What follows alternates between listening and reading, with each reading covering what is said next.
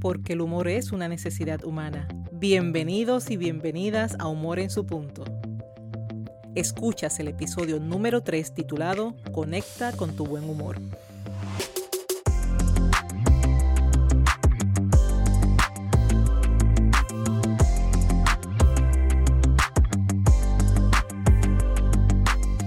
Contigo Esther Quintero, doctora en psicología clínica. Soy conferenciante transformacional centrada en el humor terapéutico y autora. Estoy agradecida, contenta, ¿qué más te puedo decir? Todo eso por la forma en la que estás recibiendo este proyecto, con mucho entusiasmo y con mucho interés. Gracias a todos por la confianza, por el tiempo y por la oportunidad. Y si tú estás escuchando este podcast por primera vez, te doy la bienvenida y te invito a que te unas a este grupo de personas que desean hacer del buen humor una herramienta de vida. Y damos comienzo al episodio número 3 titulado Conecta con tu buen humor. ¿Cómo te sientes cuando estás en una conversación telefónica súper interesante y ya el celular te avisa que la carga de la batería está en 20%? Incluso llegó al 1% y en ese momento te das cuenta que no tienes cargador. ¿Cómo te sientes cuando conduces por una ruta que no conoces, de esas que no tienes idea dónde estás, de esas en las que tú te dices, es que si me sueltan aquí yo me pierdo? Y en ese momento el GPS pierde su señal. ¿Y cómo te sientes cuando vas así bien confiado a retirar 100 dólares del cajero automático, disfrutando de antemano la compra que planificas hacer con ese dinero y cuando vas a buscar el balance, te enteras que solo tienes 11 dólares con 42 centavos. Todas estas son situaciones reales que estoy segura que has vivido alguna de ellas, quizás hayas vivido las tres. Y son situaciones en las que deseabas contar con una opción para terminar la conversación, una opción para llegar a tu destino y contar con una mayor cantidad de dinero en tu balance de cuenta. ¿Y el humor qué? No es una batería, no es un balance de cuenta, ni es una señal de un GPS. Que si es, es una energía positiva que de igual forma puede agotarse, así como muy bien puedes potenciarlo y utilizarlo a tu favor. El potenciarlo y utilizarlo a tu favor es una partida que te corresponde a ti saberla jugar y a mí me encanta colaborarte con la idea de cómo hacerlo. Siendo así, ¿qué hacer con una situación que tiene o que ya tuvo el potencial de alterar tu buen humor? Lo viable es trabajar con la prevención cuando aún hay tiempo o enfrentarla y poder responder favorablemente cuando ya ocurrió y te impactó negativamente. El buen humor será un poderoso aliado tanto en la prevención como en el afrontamiento saludable.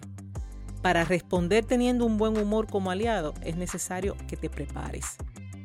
Así como es importante que te prepares ante posibles eventos atmosféricos, en situaciones de carácter financiero, por condiciones de salud, es igual de importante que te prepares por si surge una situación que te robe ese buen humor. Incluso, ten presente que serán más frecuentes los huracanes emocionales que los huracanes producto de la naturaleza. Prepararse implica reconocer la posibilidad de que algo ocurra. Y justo por esa posibilidad, trabajarás en fortalecer y crear las circunstancias adecuadas para el afrontamiento saludable. Te repito, Trabajarás en fortalecer y crear las circunstancias adecuadas para el afrontamiento saludable. De esta forma, cuando eso no deseado se presente, es esencial poder saber el qué hacer, cómo hacerlo y cuándo hacerlo. Prepararse se resume justamente en eso, establecer el qué, el cómo y el cuándo para una realidad que amerita enfrentarla, trabajarla y transformarla. El qué, el cómo y el cuándo para enfrentar, trabajar y transformar. Considerando que quizás hoy, mañana o en algún momento de tu vida puedas enfrentar una situación que te afecte negativamente tu buen humor y con el propósito de prepararte, explora estas alternativas que clasificaré en tres categorías. Estas son las alternativas neutralizantes, alternativas de trabajo y alternativas de transformación. Las he llamado de esa forma con la intención de ayudarte a recordarlas mejor al momento de necesitarlas. Comenzamos con las alternativas neutralizantes.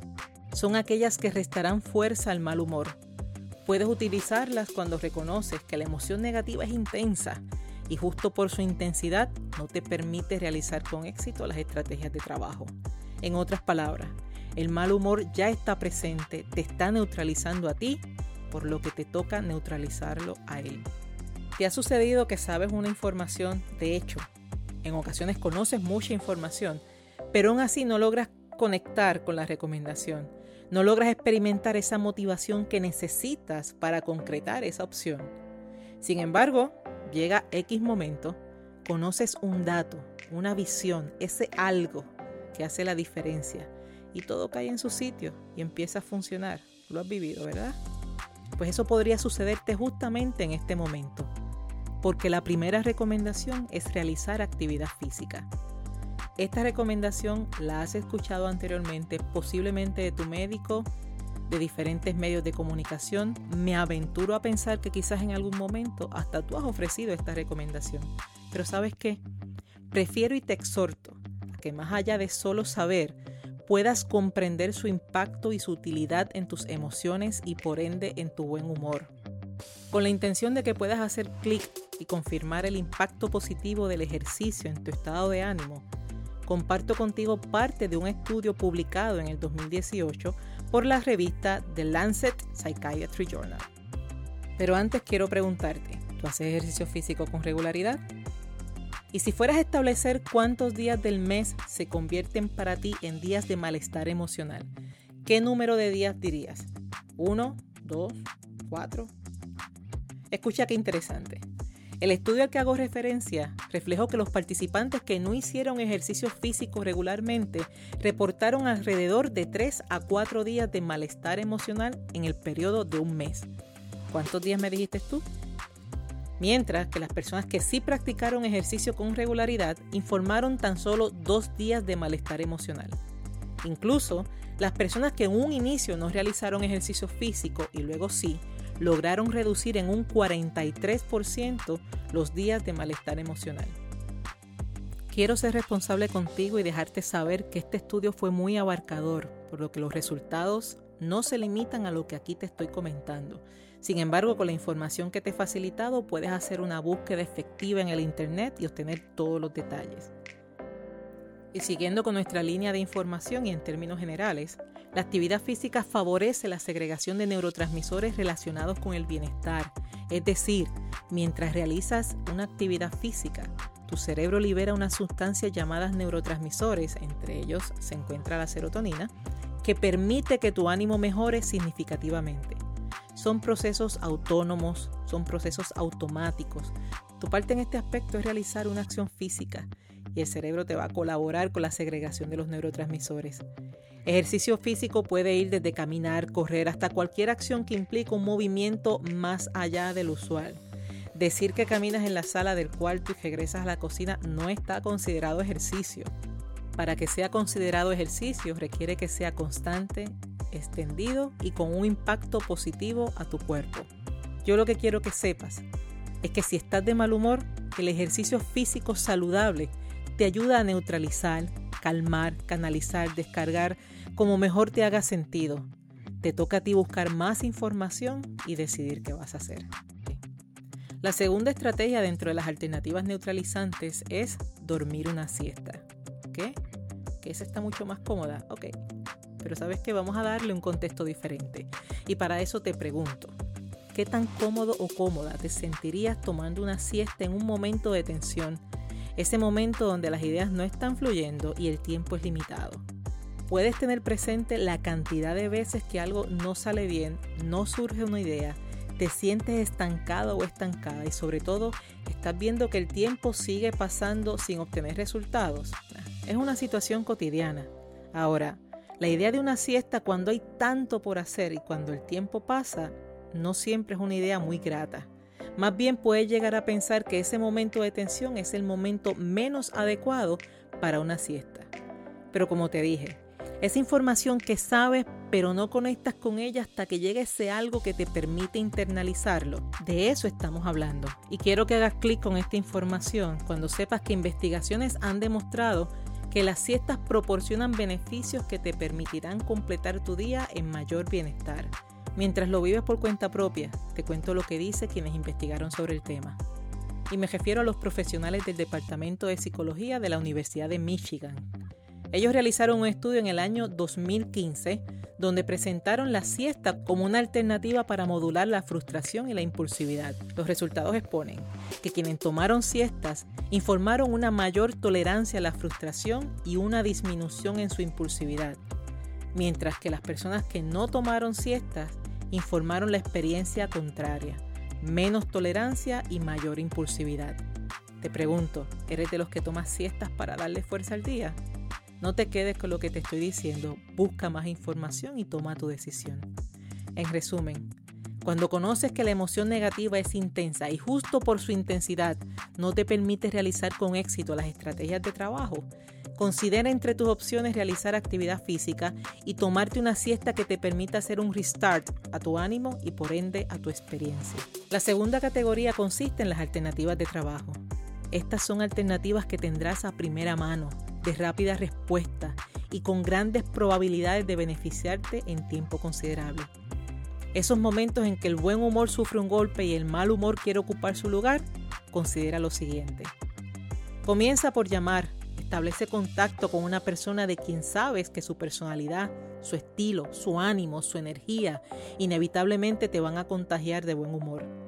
Y como en un principio te dije, se trata de saber qué hacer cómo hacerlo y cuándo hacerlo, te pregunto, si vas a llamar, ¿quién va a ser esa persona? ¿A quién llamarás cuando necesites contagiarte de su buen humor? ¿Cómo le vas a contactar? ¿Por texto, por llamada? ¿Cuándo es el mejor momento para llamarle? ¿Qué puede esa persona naturalmente hacer por ti solamente con interactuar? ¿Cuál es esa característica natural que al interactuar con él o con ella tú te beneficias? ¿Cómo serás positivamente diferente? después de hablar o de hacer mensajería con esa persona. Eso sí, no esperes experimentar un momento de mal humor para comenzar a pensar a quién puedes llamar. Si esperas posiblemente en ese momento, lo menos que desees es comenzar a pensar en alguien a quien llamar. Ten la persona en mente desde antes, para que en el momento de la necesidad ya sepas a quién vas a llamar y solo tengas que hacerlo.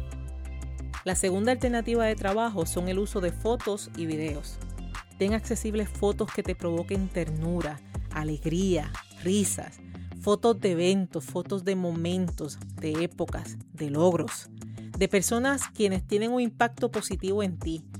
Esas fotos y videos que son tan poderosos que tú sabes que solo con verlos tienen el poder de conectarte con tu buen humor y centrarte en lo verdaderamente importante. Y como se trata de saber qué hacer, cómo hacerlo y cuándo hacerlo, te pregunto, ¿qué fotos? ¿De quién o de quiénes? ¿Dónde las tendrás? ¿Qué emociones te despierta esa foto? Calma, fortaleza, seguridad. No esperes experimentar el mal momento para buscar las fotos o videos. Si esperas, posiblemente en ese momento lo menos que desearás es buscar fotos. Ten todo seleccionado y accesible. Haz tu trabajo, que las fotos y el video harán el suyo. Como tercera alternativa de trabajo, igual que las fotos, ten música accesible. Esa música que tiene un significado y un impacto positivo en ti con tan solo escucharla. No requieres nada más. Esa música que te transporta y te despierta emociones favorables para atender el evento que en un inicio atentó contra tu buen humor. Y como se trata de saber qué hacer, cómo hacer y cuándo hacerlo, te pregunto, ¿qué canciones? ¿De quién o de quiénes? ¿Dónde las tendrás? ¿Qué emociones despierta cada canción? Calma, fortaleza, seguridad. No esperes a un mal momento para buscar canciones. Si esperas, posiblemente en ese momento lo que te provoque es buscar música que acentúe el mal humor. Tú sabes las que te provoca buscar cuando te sientes de mal humor. Para evitar acentuar ese mal humor, ten seleccionadas, listas y accesibles todas aquellas que puedan transformarte el ánimo en bien y despertarte sobre todo una sonrisa. Haz tu trabajo, que ellas van a hacer lo suyo. Son personas, fotos, músicas que te enfocan en el presente y sobre todo que te llevan a conectar con tu buen humor. Te llevan a recordar que ante cada evento negativo siempre hay algo positivamente importante. Estas alternativas de trabajo son opciones diarias, son sencillas de aplicar y a la vez tienen el potencial de conectarte con tu buen humor. La tercera categoría son las llamadas alternativas de transformación. Son esas situaciones que te van a tomar más tiempo. No son inmediatas, mas sí son estables y tienen el potencial de nutrir tu buen humor y mantenerlo en un estado activo, en un estado positivo a pesar de las circunstancias. Estas alternativas las voy a mencionar en un orden. Sin embargo, a la hora de la verdad, tú sabes el orden que funciona para ti. La primera alternativa la comienzas a trabajar cuando te contestas esta pregunta. ¿Cómo sería mi día ideal? Diséñalo en tu mente y deja por escrito eso que describes como tu día ideal. Escribe con la sensación de las posibilidades y no con las defensas o las limitaciones de quien piensa que esto no va a ser posible. Por favor, describe tu día ideal y escríbelo con la sensación de lo que sí es posible. Segundo, crea tu formato transformacional. Puedes llamarlo plan, puedes llamarlo metas, deseos, diseño de vida, la palabra y el estilo que para ti funcione. La número 3. Dale dirección a tu mente. Me refiero a que mantengas un aprendizaje constante sobre esos temas que te interesan y sincronízalos poco a poco con tu día ideal. Dale dirección a tu mente de tal forma que esa dirección le dé paso a tu transformación. La número 4. Conecta con personas de resultados. Esas personas que hablan muy poco de sí mismos y de lo que ellos hacen. ¿Por qué? Porque sus acciones y sus resultados hablan por ellos. Conecta con personas de resultados. Y número 5. Conoce tu estilo, tu potencial, tus fortalezas, tus áreas de desarrollo y lo que quieres lograr cuando así lo hagas. Respeta tu tiempo, tu estilo, Respeta tu pasado y tu presente. Estas alternativas de transformación son opciones que se trabajan en el día a día y que a diferencia de las alternativas de trabajo que son fáciles y rápidas, estas toman tiempo. Son alternativas que te ayudarán a evolucionar tu carácter, a evolucionar con tus resultados y con todo el potencial de conectarte y trascender con tu buen humor. Finalizo este episodio repasando contigo que prepararse se resume en establecer el qué, el cómo y el cuándo para una realidad que amerita enfrentarla, trabajarla y transformarla. Considera entre otros el ejercicio físico y tomar una siesta como tus alternativas neutralizantes. Las personas, las fotos, la música que te enfoca en el presente y sobre todo que te ayuda a conectar con humor son parte de tus alternativas de trabajo. Y las alternativas de transformación son esas situaciones que te van a tomar más tiempo, pero que tienen el poder de mantener tu humor en un estado positivo como parte de tu transformación personal y profesional. Te invito a suscribirte a Humor en su punto a través de la aplicación de tu preferencia. De esta manera, conocerás de inmediato cuando el próximo episodio esté disponible. En el interín, tu copia del libro Captura el Enfoque está esperando por ti. Está disponible en Amazon, versión impresa y digital. También la página web Esther Quintero te puede ofrecer información sobre el humor terapéutico. Podrás conocer más sobre mi trabajo y actividades tanto grupales como individuales. Y mantente conectado o conectada a través de las diferentes redes sociales. Siendo así, te habló Esther Quintero quien te dice que el humor es una forma de educar, aprender, vivir y trascender. Gracias por ser, gracias por estar, pero sobre todo, gracias por reír.